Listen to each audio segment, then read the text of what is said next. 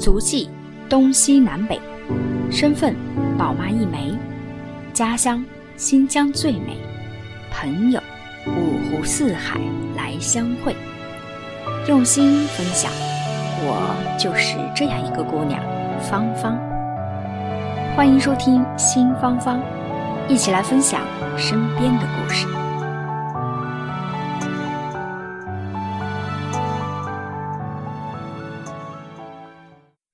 Hello，大家好，新芳芳的听众朋友们，大家好。跟大家分享一个好消息啊，也是芳芳最近在做的一件事情，就是我会将我的这个喜马拉雅电台上这个新芳芳电台上的这个音频节目啊，和我的这个公众号还有我的这个视频号做一个整合啊。那他们的名字呢都是叫新芳芳。呃，为什么要做这样一个整合呢？因为之前有听友朋友们说，哎，芳芳你的这个播出的音频内容啊，还蛮实用的，但是我想把它记录下来呢，就比较困难。因为它是一个呃这个声音的模式啊，比较难捕捉。那后来呢，我就想办法将这个音频的内容，我把把它翻译成了文字的形式，然后呢上传到了我的这个公众号啊，我的公众号是新芳芳 FM 啊，大家可以在这个微信公众号上进行搜索。那我们就可以看到音频的模式的文字版本，还有一些图片啊等等，一目了然的就可以在这里看到了啊。那所以如果大家想要音频的这个文字化啊、图片化等等，我们就可以去到芳芳的公众号新芳芳 FM 上去关注和搜索，也欢迎大家关注和订阅啊。同时呢，我也推出了自己微信的视频号，同名的这个视频号也叫新芳芳啊，大家可以可以在视频号上进行搜索，搜索“新芳芳”三个字就可以搜索到了。那这个视频呢，也是会将部分的音频内容啊，以一分钟的呃小视频的形式播放出来啊，可能这个形式呢就会更加直观和更生动一些。所以也希望大家呢啊，也欢迎大家去多多的关注啊。好了，呢，我方我也是希望通过这样一个声音加文字加视频的一个全方位三百六十度的这样一个视角，想跟大家展示一个真正的香港的一个生活。好了，前言就跟大家分享到这里啊，下面我们就有请我们这一期的嘉宾登场。啊，这一期特别开心啊！这一期我们请到了我心目当中的温柔女神露露啊，来给大家做我们这一期的分享啊，来跟大家说一说这个呃，在香港申请小学，分享她的一些申请小学的这方面的一些经验啊。露露呢，也是呃，我们俩是这个战友加好友啦啊。我们是在一个我我记得当时我是在一个特别大型的这个教育沙龙上，然后被露露这个吸粉的，瞬间变 变成小迷妹啊！大家好。哎，好，跟大家打个招呼。哎，我记得当时你在分享的时候，也是在讲讲这个教育，然后你穿了一身这个粉色的连衣裙，说话那个温文尔雅，语速啊，然后语调啊，都特别的温柔亲切，我记忆特别深刻。我就是那个时候你就俘获了我的芳心，你知道吧？谢谢谢谢芳芳的夸奖。这哎真的是，我觉得我是属于那种偶尔会把自己活成女人中的大哥的那种人。然后我就听到你的这种这个亲切温柔的声音。我就觉得非常惭愧啊，啊，当然，当然，你说让我这个变成你这样是不现实了啊，所以就是把你邀请来，跟我们的听众朋友们，让他们如沐春风一下。呃，当时你分享自己就是说，主要是做了，我记得你当时在讲说，呃，列了一些表格，做一些研究，在对比这个深圳的一些公立、私立，还有一些国际学校他们的优劣势啊，我就做了好多的功课啊，真的是特别的细致。我这个虎妈呀，这真的是永远都做不到这种精致。因为当时是在深圳生活，所以做了蛮多深圳的学校的功课。那现在呢，因为搬到了香港，所以对香港的学校 也经过了一年多的了解，也算比较了解。嗯嗯，太好了，你这边两边的体制都有一个体验和对比，其实会做选择的时候会更加的，就是往这个适合自己的方向去选择。哎，你们当时是怎么来的香港啊？哦，我们当时是在一八年底的时候，通过了香港政府的那个优才计划。就拿到优才之后，我们才决定为了孩子的的教育来到香港的。嗯哦，所以真的这个人生最重大的转折，其实还是为了这个教育啊！教育真是好重要，好重要。是的，没错。呃，来香港最主要的原因，其实是为了孩子读更好的国际学校，因为香港的国际学校的优势是咱们内地很多城市很难在短时间内来赶上的。所以呢，为了以后出国读大学这条路，也就提早的给孩子做了规划。嗯。对对对，我上次听完你这个分享之后，我就觉得你在孩子的教育这一块颇有心得，而且自己做了很多的功课，呃，非常的细致。所以我说今天能够有幸把这个呃温柔女神嘉宾请到我们节目里来，跟大家分享一些呃申请这些学校的干货啊。好了好了，不卖关子，那我们今天呢就以这个有请我们的分享嘉宾露露啊，简单的跟大家做一个自我介绍好吗？大家好，我是芳芳主播的朋友露露。我是一个九岁男孩的妈妈，现在在香港金融行业工作。我很荣幸能够做客芳芳的电台，分享一些我在给孩子申请香港的小学方面呢搜集到的信息，还有积累的经验。嗯，我先自我介绍一下我们的背景吧。就我们以前一直是生活在深圳的，孩子在深圳的南山外国语小学读书。嗯哦，二零一八年年底呢，获批了香港的优才计划，所以就全家搬来了香港工作和生活。嗯，其实我们来香港最主要的原因就是刚才说的，为了孩子读更好的国际学校。所以呢，在二零一九年，我就用了大半年的时间来帮孩子挑选学校、申请学校。嗯，孩子也参加了很多笔试面试，同时还在香港补英文，还有一些面试的技巧。嗯，我们一共申请了七所学校，拿到了三个 offer，嗯，最终选择了一家美国的国际学校。嗯，今年呢又刚好拿到了第四个 offer，是一家英国传统的校，在香港的一家分校，所以我们准备九月份的时候就转去这家英国学校继续学习。哇，那你们这个成功率概率非常高啊！七申请了七所学校，后来拿到了四个 offer，可见你这个功课是真的是做足了。然后小这个小朋友也非常的配合啊，所以今天一定要一定要多多向你请教，多取取经啊。四呢，分享呢也主要是站在个人体验的一个角度，主要是站在一个在港生活的内地妈妈的视角，可能这个视角跟很多香港本土妈妈关注的点。不太一样，但是呢，嗯，我还是就是想把我自己的体会还有一些经验分享给大家，呃，不过这些信息和观点呢，仅供参考啊。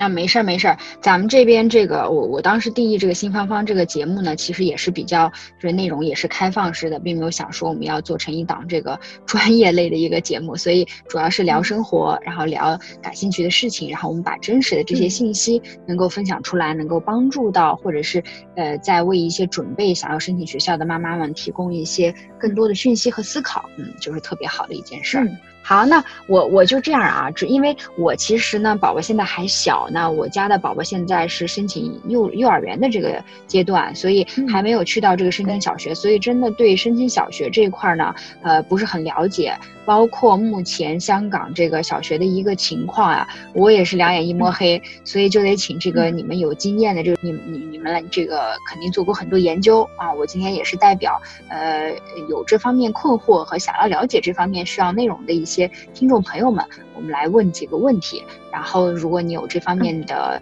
呃了解，可以帮我们解答解答，好不好？嗯，好啊，好啊。好的，没问题。对，哎，露露，你呃，我看你之前有讲在深圳的一些学校，那你在申请香港的小学之前，应该也做了一些研究吧？比如说现在小学是一个什么样的情况？嗯，好啊，那我就先从大概介绍一下香港小学的总体的概况吧。嗯，好的，可以，可以，好的，没问题。嗯，好。香港的小学呢，主要分为五大种类，这个种类可能比我们内地的小学种类会多一点点。那主要区别是在于有没有政府的资助。这五大种类呢，主要是呃官立学校、资助学校、直资学校、私立学校和国际学校。嗯，像官立学校和资助学校都是提供免费的小学教育的，因为都是政府资助的，而且入学的时候呢都要。都需要政府的统筹管理，所以人们经常把他们俩放在一类，就统称叫官立学校。哎，露露啊，那我我我知道了，你说的这个分类啊，这五大类，其实我当时小朋友在申请那个幼稚园的时候，我发现香港的幼稚园好像也是有一脉相承的地方，也是大概分为这这个五个种类。但是我我觉得可能它的细节上，嗯，应该就比如说官立学校的一些具体的情况，就可能和幼稚园就不太一样。能不能跟我们在这个五大类稍微详细的介绍一下，可以吗？嗯，好的。呃，就我了解呢，官立小学是直接由教育局管理的那种公营的小学，啊，他们都是免费的，啊，在全港这种官立小学倒是不多，只有三十四间，嗯，比资助的小学就是另外一类要少很多。呃，官立小学其实它在名称上就能看出来，某某官立小学、九龙塘官立小学，就是一眼就能看出来这是官立的，然后大部分。嗯，对，官立小学基本上都是不分男女校，而且没有宗教背景的。嗯嗯。不过呢，要申请官立小学，就必须参加政府统一安排的小一入学统筹办法。嗯，所以就是需要政府来派位的。嗯。哦，明白明白。那这个资助小学有什么区别啊？呃，资助小学呢，它其实是社会团体办的，但是是非盈利的办学团体，然后会接受到政府的津贴，他们的教育也是免费的，所以呃又会称为叫津贴小学，因为绝大部分经费都是来自于政府。不过呢，学校的管理是由校董会自己负责的。哦，现在全港就有四百多间这种小学，占到了小学总数的绝大多数。跟官立小学一样，要升资助小学的话呢，也必须参加政府的那个小一入学统筹办法。嗯，所以这个资助小学和官立小学其实它的这个大体的呃类似啊，也都是这个免费的，但是它这个比例就像官立小学它就比较少，只有百分之六，但另外一个占到百分之八十一啊，所以就是说可能资助型的小学是主流啊，是香港的这个主流。哦，明白了，呃，你所以就是说这两个小学它主要是这个资助的来源不太。不太一样啊，然后占比不太一样，但其实其他方面就是比较类似哈。哎，我听说还有这种直资直资办学的，这个直资是怎么个意思啊？直资的全名呢，就是直接资助计划小学，实际上是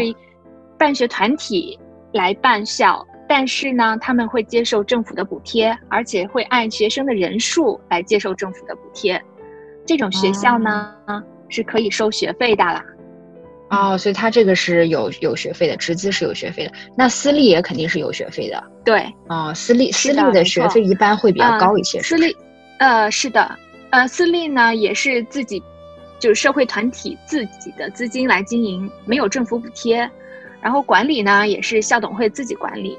呃，因为没有政府补贴呢，所以收费也比较高。嗯，但是私立小学可以自行决定小一的收生办法。嗯，就是它是相当于我们所说的内地说的自主招生，就是类似于这种哈。对，没错。其实直直资小学和私立小学都可以自行决定他们的招生办法，然后自主招生。那最贵的就是国际学校了，应该。对，啊，最后这一类呢，就是国际学校，它其实是主要是想给呃在香港有需求的一些外国家庭的孩子。就读的，但是呢，目前在香港很多本土人也很认可国际学校，所以他们并不限制本土人也读国际学校。嗯，所以现在国际学校呢，是指那些拥有相当比例的外国学生，而且实施的学制跟香港也很不同的一些学校，在香港有五十多所呢，其中有四十一所都有小学的课程。他们好像是这种国际学校，是不是会规定这个国际生的比例必须要达到一个什么样的比例？他优先会录取这个外国籍的学生，是不是这样？有些学校是有严格的比例的，比如说他会规定香港籍的学生占比不要超过，不能超过百分之十。啊，他对有一些护照是有限制的，对。呃，你你比如说有一些这个国际学校，它是不是也是？你看，像我当时，呃，当然我我是在新疆上学了，我在滨海二中，我但我这个学校就从小学到高中可以一直上去了。我不知道像像这个国际学校也也是这样的，还是说他们有其他的？哎，没错，很多国际学校都是从小学到高中可以直升的一条龙的学校啊。不过也有的学校是只提供小学课程，没有中学的，所以毕业生就需要衔接其他的国际学校来读中学了。嗯，就像你刚才说的，国际学校的学费是很高的，然后大多数都是十几万到二十多万一年的学费。嗯。对对，呃，这个就是其实已经算是呃呃算是合理的，因为我记得好像是在北北京北京，我有一个朋友就是说他们入读这个当地的有很多外国人比例的这种国际学校，其实费用会更高一些，对，就是可能比香港这个费用还要。高。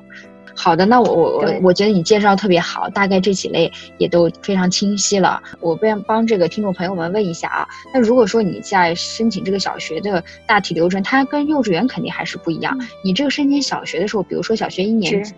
啊，对他他申请的这个过程当中，呃，你能给我们讲一下这个大体的流程是怎么样，怎么样去申请？你当时做了哪些准备？好的，好的。那我就先讲小学一年级的入学吧，因为小学一年级的入学跟后面插班的申请的流程不完全一样。小学一年级的入学呢，每年都会有一个大规模的一个窗口期，但是这个窗口期并不是很长，所以基本上，呃，都不同类啊，大概就官立和自助小学是每年九月份就要开始申请。嗯，申请的时候呢，要先只可能只可以申请一所小学，然后这所小学的结果有没有申请到，会在十一月公布。公布之后，如果没录取的呢，然后再进行十二月的申请。那十二月就是由政府来统一随机的派位了，结果就要到第二年的六月才能知道了。嗯，这是官立和资助小学的一些申请。那私立和直资还有国际学校申请就。又不同了，因为他们是自主招生，所以大部分呢，很都是在每年从暑假开始就要开始申请了。因为小一它的窗口期基本上就是到十月份左右，就会举各个学校就会举办简介会呀，然后接受报名申请啊。嗯，有些学校更早，可能在三月份的时候就可以接受第二年的入学申请了。所以这个小一的入学一般是要卡准这个时期的时间的。哎，我我顺带问一下，你像你刚刚说的这个官立和资助小学，是它是按照这个什么去分配啊？比如说我家住在什么片区，然后他会按照这个片区去去帮忙分配吗？对，没错。呃，第一次大家自行分配学位的时候呢，你可以选择一所你心仪的学校，但是呢，如果没有被录取的话。那政府统一派位的时候，就会根据学区了，啊，也就是说，他肯定就是会就近的原则，不可能说你住在这个天水围区，给你派去中环区，那就光路上的一个小时，不可能是这种。没错，它是分学区的。哎，我想问一下啊，就是你刚才介绍的是这个直资这一块儿是吧？然后你刚刚说的这个主要是在这个讲这个时间的顺序上，这个流程上有没有什么特别需要注意的？申请流程上？嗯，其实直资、私立和国际学校的流程呢，各个学校还是比较统一的，基本上就包含了递交申请啊，小朋友去面试，因为是小一嘛，不需要笔试，所以就是小朋友面试、家长面试，很多学校都是这三个环节，但也有个别学校是不需要家长面试的。嗯，很多时候也很多时候，小朋友的面试和家长的面试是同时进行的。啊，所以它其实是没有笔试这一说，主要是看小朋友的应急反应，还有家长对这个学校的一些了解情况等等。嗯，露露，那我我问一下，你刚刚提到这个插班入学，插班入学其实和这个正常流程，呃，也还是有有不一样的地方，是不是？插班如果是插班生的话，嗯，对，没错，插班入学呢时间更灵活，不过呢就是要看学校有没有空位。因为呃，要学校有空位的前提下才会招收插班生，有些学校呢全年可能都会接收这种插班入学的申请，但是不一定有位子，而且他们会集中一批笔试和面试。嗯，那有的学校呢是集中在新年，就是新学年的初期会有一个大规模的一个统一招生，然后后面再零散的循环招生。比如说红利书院，它就是这样的，每年都是在，呃下半年新学期开始的时候呢，就会统一招收这种插班生的申请。哦，所以他这个时间上也是要看学校有没有位置，因为我记得我有个朋友呢，他就是从内地过来，然后他是自己来这边工作啊，拿 working visa，然后他小朋友就要在这边上小学。那像他这种就肯定是插班的情况了，因为他错过了正常申请，那他就需要先去网站上先看看这些学校，呃，就是离家近的有没有空位。然后如果有空位的话，呃，就是看是不是去准备这个笔试和面试。呃，信息呢都是在学校的官网上都能看得到。如果现在没有空位，他们应该是不会开放这个申请系统的。哎，我我问问露露，你你看你你前面做了这么多研究，你能不能说说你当时就是给你家宝宝，然后宝贝选这个英国的这个学校，你们是怎么怎么去择校的呀？你这个标准啊，能不能跟我们先说一下心路历程，分享一下？对，因为我觉得可能会有好多宝妈也是也是有这样子的想法，但是她但是她不知道可能从哪里去着手，然后你分享出来，就大家会有一个很好的参考。那我就说一下我这边择校的一个步骤吧，也就是你说的那个心路历程。好的，经过这半年的择校呢，我现在觉得呢。呃，就是一步一步走下来，还是比较行之有效的，因为学校实在太多了，要一步一步的缩小范围比较好。那我第一步做的基本上就是会，呃，像大多数家长都一样的，先去了解学校的一些类型和分布，就是刚才说的那五大型都是什么，然后都是怎么分布在什么区域的，然后我要想好我自己想要的一个学校的类型，还有就是，呃。地域的一个分布吧，就哪一些是离我家比较近的啊？比如说我之前从深圳搬过来的时候，其实就是一直想申请香港的国际学校，嗯，就是以国际学校申请为主，呃，私立学校也申请了两三所，但是是作为补充，所以我的目标还是比较明确的，就是想选国际学校这个类型，然后地域呢也要离家近啊，不能太远的，所以。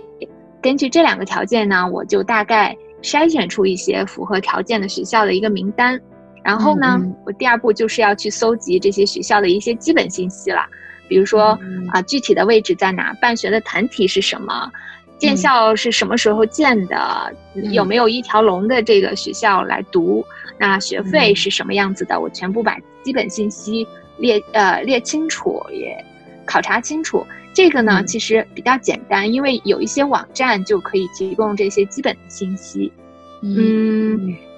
第三步呢，就是要选出一些自己比较喜欢的心仪的学校了。对，这些学校是建立在第二步的基础上，对吧？我就选到一些自己比较心仪的，然后再去尽可能多的搜集这些学校的信息。那搜集这个学校的信息的渠道就比较多了。比如说有我刚才说的那种择校的网站，像香港有一个叫 School Schoolland 的这个学校，而且这个网站就是比较好用的，上面有各类学校的信息，嗯，还有一些获取信息途径，然后还有一些学校的官网是必看的，有一些论坛，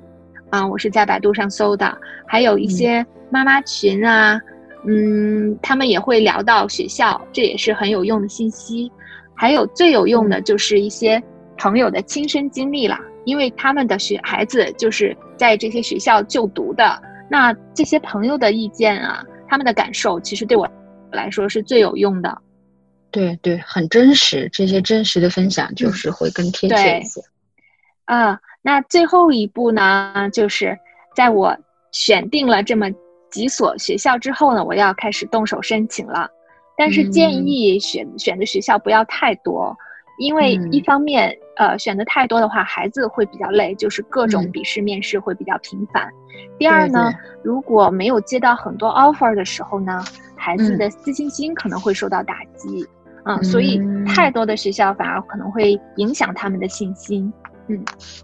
呃，就是就是因为他也要准备这个面试等等嘛，他会觉得，哎呀，我没有等到 offer，是不是我不够优秀啊？这样子是不是有这样的心态？是的，没错啊，对，那确实是。所以，呃，这个学校的选择上还是要多花点心思的，而且要拉开档次，不要只是选择那些最顶尖的学校，因为这样子。那万一孩子没有拿到 offer，他可能真的会受到打击。但是如果你把层次拉开，有一些比较容易申请拿到 offer 的学校呢，那孩子首先就会更增加自信了，因为他已经拿到 offer 了，他心里也不是那么慌了。嗯，所以择校还是需要家长动一动脑筋。嗯，哎，露露，这个在申请学校的时候会考核这个小朋友，有的时候也会要考核一些，也问家长一些问题，是吧？哦，那所以家长和孩子都要做一些准备。对。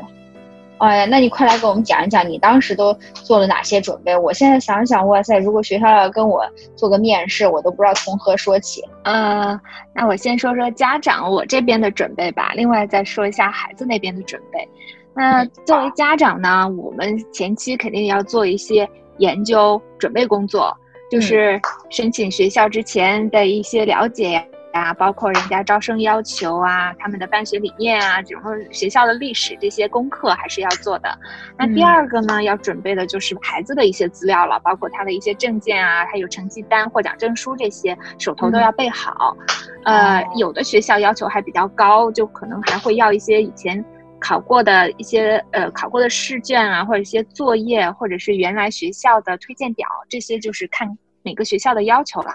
嗯，然后呢，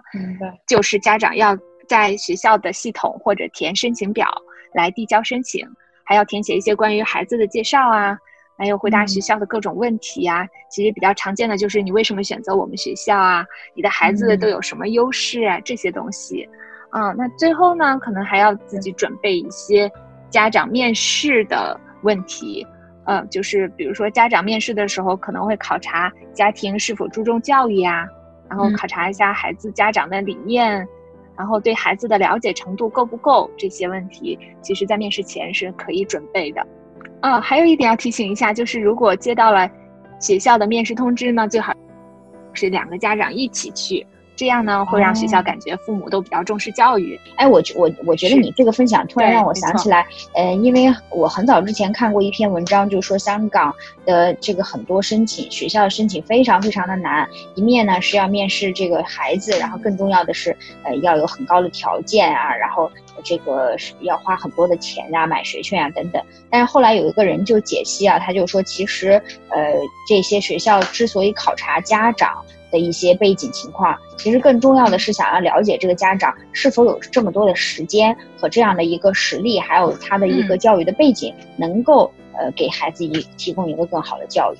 好，所以说可能在这个家长的这个方面，他是这个这种侧重点在这里哈，就看你是不是是不是有有足够的空闲，足够的这个教育理念。对，那那你说那个孩子在准备的时候，他们有没有一些小的这些技巧？因为我有听说什么孩子为了准备一个面试，要有的提前半年、一年就要开始花功夫啊，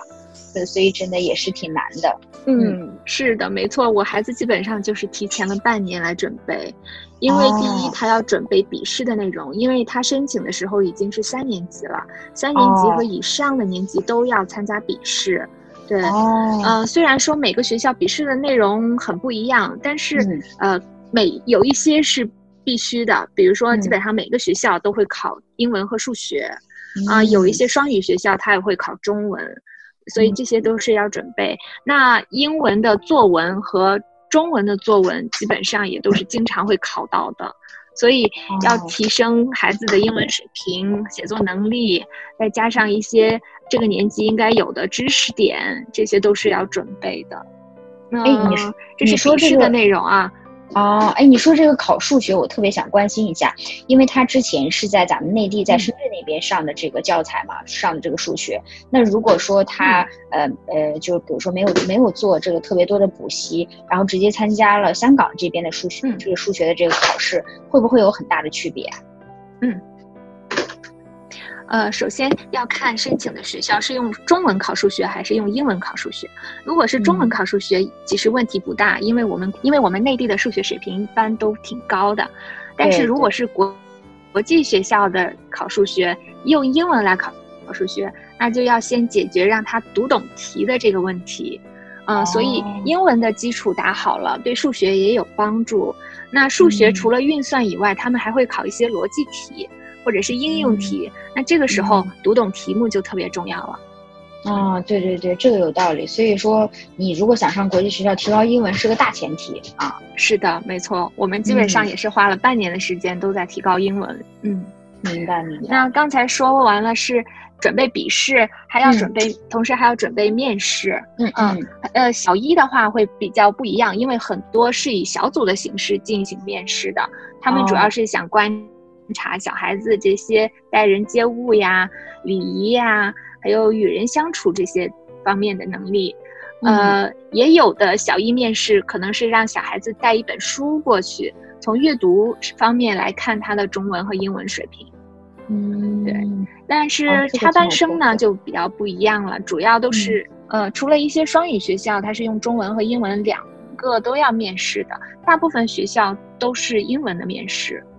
嗯，老师比较会观察孩子的一些语言水平啊。爱好啊，习惯啊，嗯，他的家庭情况啊，同时呢，也会观察孩子的想象力啊、思考能力，还有处理问题的能力等等。嗯。嗯。嗯，比如说啊，前几天我们面试的红利书院，那老师就会问：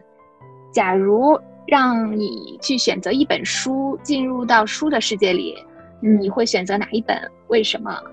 嗯，他还会问孩子。到目前为止，你遇到的最大的困难是什么？你是怎样克服的？像这些问题都是比较发散性的，就他会在其中观察很多能力。哎，那这个问题我还挺，我也挺挺想知道的。如果是选择一本书进到这个书的世界里，你你你你家宝贝是选择了哪一本？你你觉得你他的答案你觉得满意吗？嗯嗯，他跟老师说的是他选的是福尔摩斯。然后当时我还蛮惊讶他会选择这本书的，嗯，他给到老师的解释是说，他很想知道福尔摩斯这个侦探是不是真的像书里说的那样是个很厉害的大侦探，嗯，也就是说他会去探究一下这个 fiction 这种这些小说里面的人物到底是不是虚构的，他到底有多真实，嗯，所以这个还挺出乎我意料的。所以这很多问题都是随机去问的，然后呃，就是真的是要看你小朋友的这个平时的思考的能力、独立思考的能力，然后通过这些问题来解答。嗯嗯，你刚刚说礼仪也会考察，这个很多问题是没法学。嗯，呃，礼貌礼仪其实，在小一面试的时候特别重要，因为他们主要是观察孩子有没有好的表达能力呀，嗯，所以在孩子去面试的时候要。特别大方有礼，呃，然后呢，也要经常用这个礼貌用语呀，还有跟别人对话的时候要显得很专注啊，嗯，还有知识面要广一些，这些这些其实是在面试的过程中，老师会着重去考察的，嗯。这一点我记忆特别深刻，我也忘了之前是哪个朋友跟我讲了。然后我现在那个偶尔就是呃带带带娃下去遛娃的时候，你比如说见到花花草草，我都会让我们家东东我说东东小朋友跟他们问好，然后他就见到了小花也跟他问好，见到小草也给他问个好。从小开始做起，非常好，非常有礼貌。对，是的，香港的学校真的很重视这一块的品德。嗯嗯，对，这个还是蛮重要的。对，哎，还还有没有什么你觉得要注意的事项？呃，我觉得除了上面说的这些准备以外，还有一点就是给孩子做好一个心理建设吧。因为呃，很多小孩子，尤其是小一申请小一的同小朋友，他们不太有这个面试的概念，他们也不知道面试应该做到什么程度啊。所以家长一方面要帮他。建立这种意识，就是要告诉他不能在面试的时候太放松、太没有规矩。那另外一方面呢，还要帮他们再看得淡一点，就是不要太紧张。嗯，其实就是去跟老师聊天的。嗯，所以就是这些心理方面的准备，家长还是要再做一些的。嗯，战略战术层面都要都要那个给他们去做不同的部署，是不是？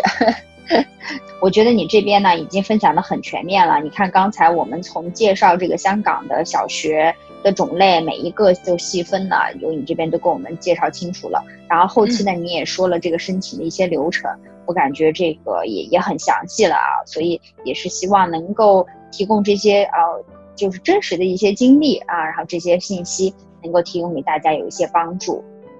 啊，好，那我们其实今天呢，呃的上半期的内容大概就是这样子啊，因为我们这个香港这个小学申请的整个攻略的流程其实还是蛮长的，那我就分成上下两期，上半期跟大家聊到这里，下一期呢，我们还会着重的聊一下对于孩子的和对于家长的等等这些，我们都会在下一期的时候再跟大家继续的唠一唠啊，那也请大家保持关注哦，我们这一期就这样啦，再见。